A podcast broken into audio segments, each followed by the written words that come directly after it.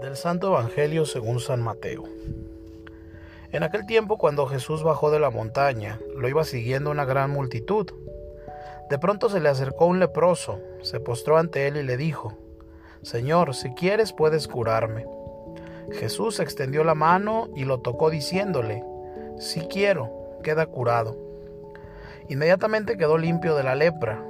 Jesús le dijo, No le vayas a contar esto a nadie, pero ve ahora presentarte al sacerdote y lleva la ofrenda prescrita por Moisés para probar tu curación.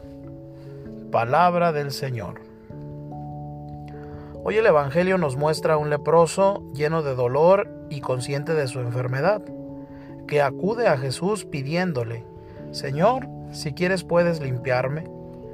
También nosotros al ver tan cerca al Señor y tan lejos nuestra cabeza, nuestro corazón y nuestras manos de su proyecto de salvación, tendríamos que sentirnos ávidos y capaces de formular la misma expresión del leproso. Señor, si tú quieres, puedes curarme. Ahora bien, se impone una pregunta. ¿Una sociedad que no tiene conciencia de pecado puede pedir perdón al Señor? ¿Puede pedirle purificación alguna? Todos conocemos mucha gente que sufre y cuyo corazón está herido, pero su drama es que no siempre es consciente de su situación personal. A pesar de todo, Jesús continúa pasando a nuestro lado día tras día y esperando la misma petición. Señor, si tú quieres. No obstante, también nosotros debemos colaborar. San Agustín nos lo recuerda en su clásica sentencia. Aquel que te creó sin ti, no te salvará sin ti.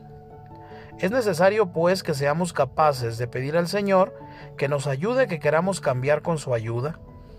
Alguien se preguntará, ¿por qué es tan importante darse cuenta, convertirse y desear cambiar? Sencillamente porque de lo contrario seguiríamos sin poder dar una respuesta afirmativa a la pregunta anterior en la que decimos que una sociedad sin conciencia de pecado difícilmente sentirá deseo o necesidad de buscar al Señor para formular su petición de ayuda. Por eso cuando llegue el momento del arrepentimiento, el momento de la confesión sacramental, es preciso deshacerse del pasado, de las lacras que infectan nuestro cuerpo y nuestra alma.